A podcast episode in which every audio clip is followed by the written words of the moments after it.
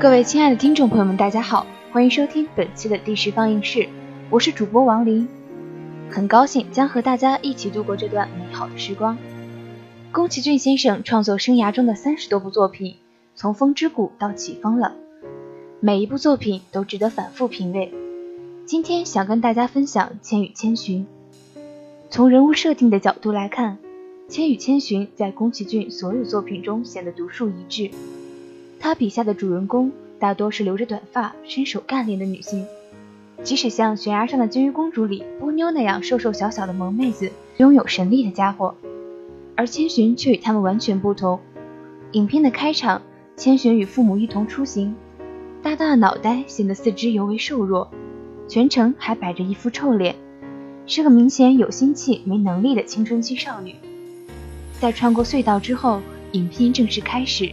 也拉开了千寻的成长之旅。十岁的千寻是脆弱的，尤其是看到父母由于偷吃了给神的食物而变成猪之后，整个人都变得手足无措，是他这个年纪所无法接受和处理的重大打击，以至于后来白龙在给他饭团的时候，千寻一边吃一边哽咽的哭出声来，因为这个时候白龙是千寻唯一可以依靠的人了，但是依靠别人无法解决问题。当千寻意识到自己只有工作才能救回自己父母的时候，他坚持想要获得一份工作。面对汤婆婆的百般刁难和侮辱，千寻只是低着头重复一句话：“我要在这里工作。”这个信念是支撑他成长的动力。整部影片的展开就是千寻的成长史。他被夺去名字，去服侍别人都避之不及的腐烂大人，去寻找汤婆婆的姐姐，去解救白龙和无脸男。最后鼓起勇气跑过在影片开头时他不敢触碰的水管，随着他一跃而下，千已经突破了自己，他已不再是那个最初懵懵懂懂、瘦弱无力的千寻了。汤婆婆在面对千寻的时候不留情面，但是在千帮助了腐烂大人之后，她也会真情流露的笑着拥抱千。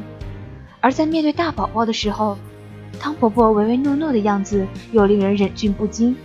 这样的例子在影片中俯仰皆是。正直的白龙也会去偷东西，代表着权威的父母也会抵不住诱惑而变成猪。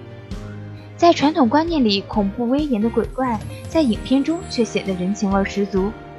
他们也会疲劳，也会和普通人一样，在闲暇时候泡汤来放松自己。在千寻第一次跟着白财神去汤池的时候，看见那憨态可掬的神灵。相信很多观众都忍不住笑了，当然还有我最喜欢的无脸男的塑造，他对千寻的态度和举动，丰富的人物情感以及立体的人物形象，与传统的鬼怪截然不同，很多地方都萌化了我的心，让我对他念念不忘。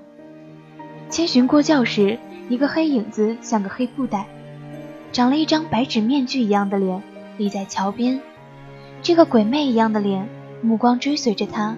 透出隐隐的微笑，这个无脸怪就飘啊飘，千寻到哪儿，他就飘到哪儿。他总是在离千寻三尺以外，静静地看着他，不说话。千寻在擦地板时倒脏水，拉开门，看到这只鬼怪站在外面。千寻最初本是一个怕鬼、讨厌鬼的娇气女孩子，来到这个奇怪的地方，她看到无数的鬼影飘来飘去，都吓坏了。可在雨夜，千寻看到这个内向的鬼，却说：“我就不关门了。”这个好心的女孩子让这只害羞的鬼鼓足勇气，从留的门缝里进了房间。千寻要去要玉，但那个势利的青蛙却怎么也不肯。无脸男静静地躲在青蛙的旁边，帮千寻巧妙地偷药浴。他从黑黑的大袍子里伸出他那只像爪子一样的细手。小心地递到千寻面前，什么话也没有说，只等着千寻接受。那里的人们都知道无脸男有很多金子，全都趋之若鹜。可无脸男却只有走到千寻面前，伸出手，变出很多很多的金子。要知道，无脸男逗别人上钩时，只变出一两粒小金子，已经颠倒众生。可是他居然变出一捧金子，满满的一捧。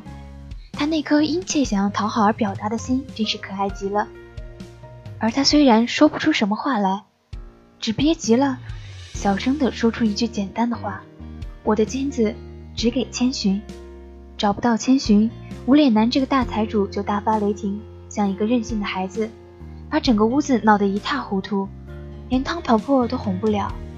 千寻一进去，无脸男就乖乖的，在他自己摔得乌七八糟的食物里找出一盘还算完整的，确切的递给千寻，说：“你吃，这个很好吃。”千寻拿出仅存的宝贵的，本来要救父母的药丸来让无脸男服下。